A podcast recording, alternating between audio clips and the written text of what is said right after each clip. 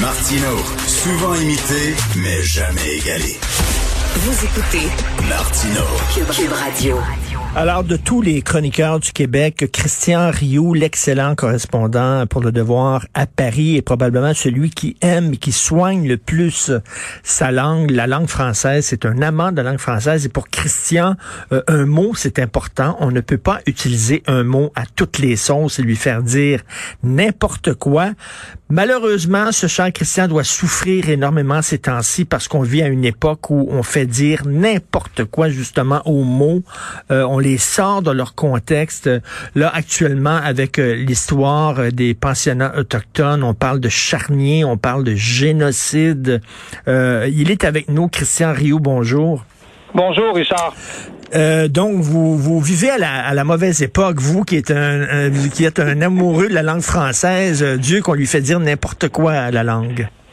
Oui, probablement que je me suis trompé d'époque. Ça se pourrait. Faudra en parler à ma mère. mais, bon, écoutez, on choisit pas, on choisit pas euh, son époque et je pense que quand même, même à notre époque, il y a des gens qui sont attachés euh, au sens des mots, surtout quand on travaille là-dedans. Hein. On est journaliste, vous l'êtes, je le suis. On travaille avec les mots et on sait bien qu'un mot puis un autre, ça veut pas dire la même chose. Et je pense qu'on voit, moi, je suis fasciné de voir comment dans, ces espèces de grandes, de grandes cérémonie d'autoflagellation qu'on vit hein, depuis euh, depuis quelques années. On a, vu ça, on a vécu ça avec la mosquée de Québec, on a vu ça, vécu ça avec George Floyd, donc c'est un hmm. événement qui s'est même pas passé au Québec. Euh, on a vu ça, euh, vécu ça avec George Kaken, et là on vit ça avec Kamloops et, et, avec London. Et à chaque fois, on a l'impression, évidemment, ce sont ce sont à chaque fois des drames, des drames dont personne ne peut nier le, le, le caractère le caractère terrible, le caractère violent, mais à chaque fois on vit une sorte de, de d'enflure et de, de et d'inflation verbale. Hein. On commence par dire qu'on a découvert une fausse commune, on a mhm. découvert des cas. Vous savez, ce sont des enfants à Kamloops qui sont probablement morts de tuberculose. Il y a personne qui a assassiné ces enfants-là. Et là, tout à coup, on parle de charnier. Hein. Quand on parle de charnier, on parle, on imagine qu'ils ont été mitraillés sur le bord du, euh, sur le bord de la route. Euh, et c'est pas, c'est pas ça qui s'est produit. On parle d'enfants qui, ont été évidemment, et ça c'est terrible, qui ont été enlevés à leurs parents. Après, on parle de kidnapping, et puis après on parle de rafle.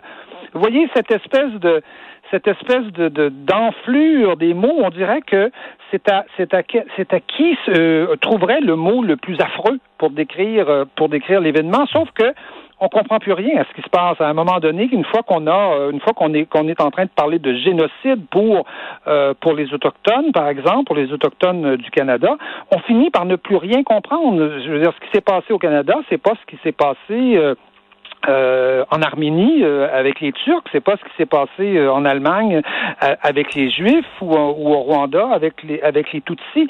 Il y a, il y a des choses et, il faut il faut les bons mots pour parler hmm. de la bonne affaire. c'est pas je, je, je, le dis simplement là, il faut les bons mots. vous savez que les les, les, les je, je, conviens, je, conviens, que les Indiens n'ont pas vécu une situation charmante et, et, agréable. Ils ont vécu des violences, ils ont vécu surtout une, une, une tentative réussi en bonne partie euh, d'assimilation. Et s'il y a des gens qui le savent, c'est bien, euh, c'est bien les Québécois parce qu'on a, on a, on a subi un peu la même politique, hein, la même, mmh. le même objectif. En tout cas, les Britanniques ont, avaient cet objectif de l'assimilation culturelle et euh, ça, ça, ils ne s'en sont pas cachés à, à, notre égard. Mais pour parler de ça, il faut je vous dirais, savoir raison garder, euh, tout simplement. Et je pense que c'est le rôle, en particulier, notamment de la presse écrite, de d'essayer de, de, de, ramener les choses à leur juste à leur juste mesure, sans sans hmm. tomber dans l'inflation euh, verbale. Et euh, j'ai une, une consoeur aujourd'hui dans le journal, euh, José Legault, qui parle de charnier en parlant des pensionnats autochtones. Et, et, bon, dans ma tête, moi, charnier, c'est comme ce qui s'est passé à Katyn. On est dans les années 40.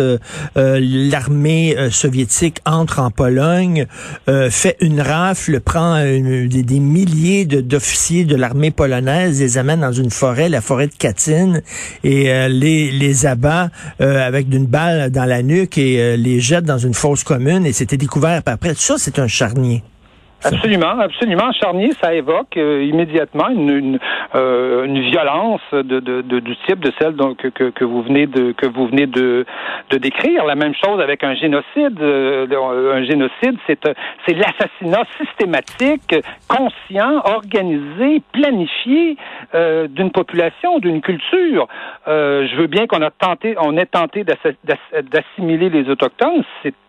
C'est abject, c'est affreux, euh, euh, c'est dramatique, mais ce n'est pas un génocide. Mais est-ce que euh, quand même on a, on a mis des gants blancs quand même lorsqu'on a utilisé génocide culturel? Est-ce que ça, ça serait acceptable? C'est-à-dire qu'on a voulu tuer, tuer leur culture et tuer leur langue. Oui, oui. génocide culturel, je vous dirais que bon, au début, cette expression me, me, choquait un peu parce que un génocide, c'est pas culturel, hein. Mais bon, disons que oui, culturel, au moins on identifie ce qui, de, de, de quoi il s'agissait, c'est-à-dire qu'il s'agissait de faire disparaître euh, une culture, des mœurs, mais pas d'éliminer euh, physiquement euh, les gens. C'était pas ça. C'était pas ça que c'est pas ça que les pensionnats autochtones voulaient faire. Quand on veut éliminer des gens, on crée pas des pensionnats. Même si les conditions de vie dans ces pensionnats étaient, semble-t-il, très, élémentaires et qu'on y mourrait facilement. Ceci dit, il, faudrait aussi, je pense, remettre tout ça dans son contexte. Hein, quels étaient les quels étaient les taux de mortalité infantile en 1890 euh, dans le nord de la Colombie-Britannique. En France, je peux vous dire que c'était un sur deux qui mourait. Euh, un enfant jusqu'à les enfants se rendaient euh, entre entre 0 et, et 10 ans, il y avait au moins un enfant sur deux qui mourait tuberculose. Imaginez toutes les toutes les alors imaginez ce que ça devait être dans les populations autochtones. Euh, et hmm. dans les pensionnats à, à cette époque-là. Donc, il faut, je pense qu'il faut, c'est essentiel de remettre toutes ces choses-là dans leur contexte et Ajoutons aussi, ajoutons aussi le cas particulier du Québec qui n'a pas du tout connu la même intensité euh, et, les mêmes problèmes que les grands, que les, que, que, l'immense majorité des pensionnats qui étaient d'ailleurs majoritairement, euh, essentiellement au Canada anglais. Et lorsque tout devient raciste, ben plus rien n'est raciste. Lorsqu'on utilise le mot racisme, qui est un mot euh, lourd de sens, lorsqu'on l'utilise pour tout et n'importe quoi, lorsqu'on dit que je sais pas moi les, les dentifrices qui blanchissent les dents sont racistes, à un moment donné, il n'y a plus rien qui est raciste et c'est ça qui, vous inquiète un peu. Ben, ça, m'inquiète parce que la moindre manifestation, le moindre petit mot de travers euh, est, aujourd'hui est, qualifié de raciste. Euh, bon, euh, il y a des gens qui ont des expressions qui sont pas très très châtiées, euh, qui sont qui ont effectivement des connotations racistes. Est-ce que ça veut dire que ces gens-là pratiquent de manière systématique des politiques racistes et de discrimination raciale à l'égard des gens? C'est tout à fait, c'est ça le racisme. Hein? Hmm. C'est tout à fait différent. Claude, Claude Que, que j'ai eu l'immense chance d'interviewer il y a, il y a, il y a pas ah, oui, chanceux. Parlait, oui, à Paris, qui parlait du, il était presque centenaire déjà à l'époque parlait, lui, d'une forme de xénophobie naturelle dans tous les peuples. Il disait tous les peuples ont une forme de xénophobie naturelle. C'est normal, ils se protègent. Hein? C'est comme la famille, le sentiment familial. On protège notre famille, on, on protège pas d'abord la famille du voisin. Donc, évidemment qu'on a cette, ce type de xénophobie, mais de, de, là à faire de ça du racisme, je veux dire, c'est radicalement différent. Le racisme, c'est vraiment une politique organisée qui qui qui qui qui qui, euh, qui, euh, qui considère que certaines races sont supérieures à d'autres. C'est pas c'est pas l'ouvrier qui, qui lâche un mot de travers euh, parce qu'il a croisé un arabe ou qu'il a croisé un étranger ou un mhm. italien qui ne qui nomme pas de la bonne façon. Là. Euh, vous voyez, c'est, c'est, c'est, je vous dis pas que, que, que, que, ces expressions, que ces, que ces façons d'être sont, sont, sont, sont justifiées, mais euh, on n'érige pas ça en politique raciste. Vous voyez, et, et, et, si on fait ça, on confond tout. Et aujourd'hui, euh, quand, quand j'écoute les politiques, quand j'écoute les antiracistes, en fait, je me demande qui, qui, qui n'est pas raciste, à, part, à part les militants de ces organisations-là. Et, et encore. Exactement. Et Christian, par, par, exemple, je prends un exemple. Mettons, euh, bon, il y a des gens qui vont dire le milieu du théâtre au Québec est, est raciste parce qu'il n'y a pas beaucoup de comédiens noirs sur scène. Mais moi, je dis, attends une minute, est-ce qu'on empêche les noirs d'avoir accès à des rôles? Est-ce qu'on dit tu n'auras pas ce rôle-là, tu ne pourras pas monter sur scène parce que tu es noir? Non, il y a toutes sortes de, il y a toutes sortes d'explications possibles dans le fait que peut-être qu'il y a moins de, moins de noirs qui s'en vont comme comédiens. Mais on saute tout de suite sur la première explication, c'est le racisme. Absolument. Je, je, me souviens que Denis Arcand était venu lancer, il y, a, plusieurs mois, était venu lancer son dernier film à Paris et avait expliqué à peu près ça, c'est-à-dire, écoutez, laissez-nous le temps. L'immigration haïtienne, en particulier à, au Québec, date à peine des années 60. Des Noirs, avant les années 60 au Québec, on les comptait sur les doigts de la main. Il y en avait quelques-uns dans le West Island ou dans, dans Pointe-Saint-Charles, mais les Québécois francophones ne se rendaient pas, pas souvent dans, dans, dans ces régions-là. Donc, laisser, laisser le temps euh, aux choses de hmm. se faire. Et, c'est ce que disait Denis Arcand, d'ailleurs. Il dit, écoutez, euh, ça sert à rien de mettre des quotas. Laissez le temps aux, choses de se faire. Et il même, va, y, avoir, des, il va y avoir des comédiens noirs, il va y avoir des comédiens... Euh, et même, il y a un Christian, il n'y a pas beaucoup de comédiens asiatiques, mais il faut savoir aussi que dans la communauté asiatique, chez les parents asiatiques, c'est très mal vu de devenir comédien. On veut que les gens deviennent scientifiques, mathématiciens, ben ingénieurs. Donc, il y a ben beaucoup...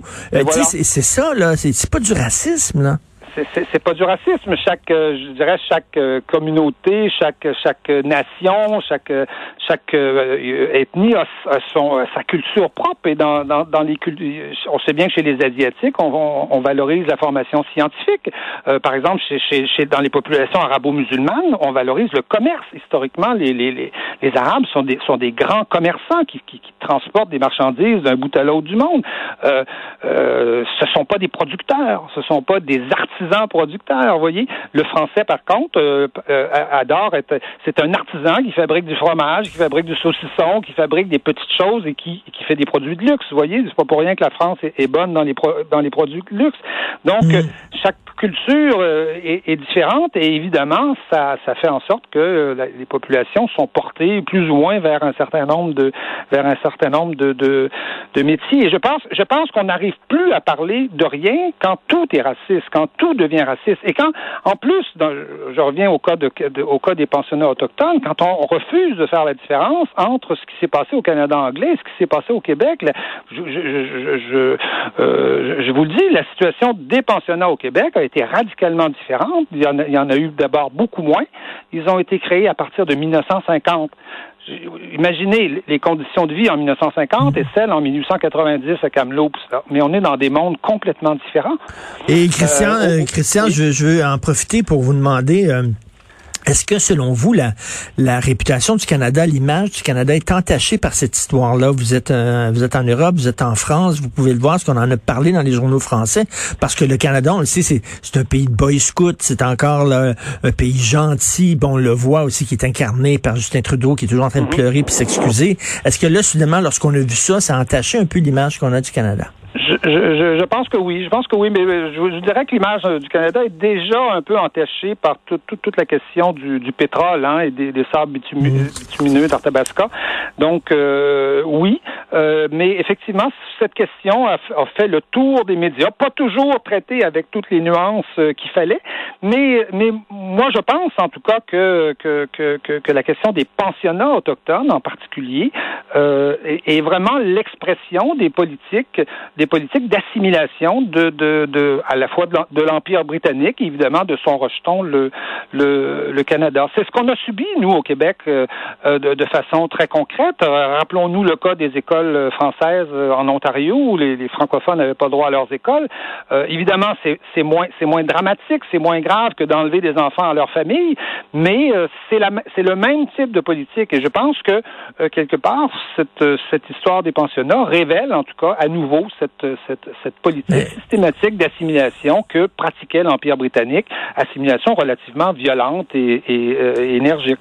Mais c'est un texte très courageux parce qu'aujourd'hui, c'est très difficile de dire oui, c'est épouvantable ce qui est arrivé, mais ce n'est pas un génocide. Oui, c'est atroce ce qui est arrivé, mais on peut pas parler de charnier parce que on, va dire ah vous banalisez ce qui s'est passé là il ne s'agit pas de banaliser de, hmm. euh, rien en fait. Il s'agit de comprendre la spécificité de chaque chose. Si on veut, euh, si on veut répondre, à, je dirais, à l'appel de nos euh, de, de, nos de nos confrères autochtones qui, qui évidemment veulent connaître la vérité là-dessus, il faut être précis, il faut il faut être exact, il faut pas tomber dans la dans la démagogie qui, qui dans laquelle tombent les politiciens et malheureusement même les même les journalistes. Il faut être précis, il faut avoir des termes exacts, il faut savoir exactement ce qui s'est passé Et il s'agit pas de comparer les malheurs. Il s'agit pas d'être plus d'avoir d'avoir souffert plus ou moins que les Arméniens ou les ou les. c'est assez abject de, se lancer dans ce genre de concurrence de la de, de la souffrance. Malheureusement, beaucoup d'ONG aujourd'hui, on dirait,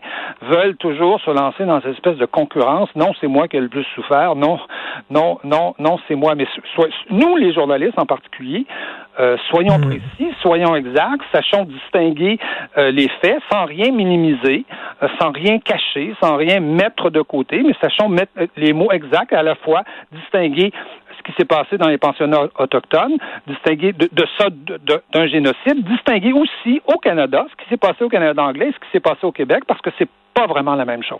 En tout cas, euh, merci pour votre texte. Euh, d'ailleurs, vous citez Raymond Aron et Verlaine, donc votre texte est aussi lucide qu'un essai de Raymond Aron et euh, aussi amoureux de la langue française que Verlaine. Donc, merci Christian Rio. là. merci infiniment, Richard. Merci. À bientôt.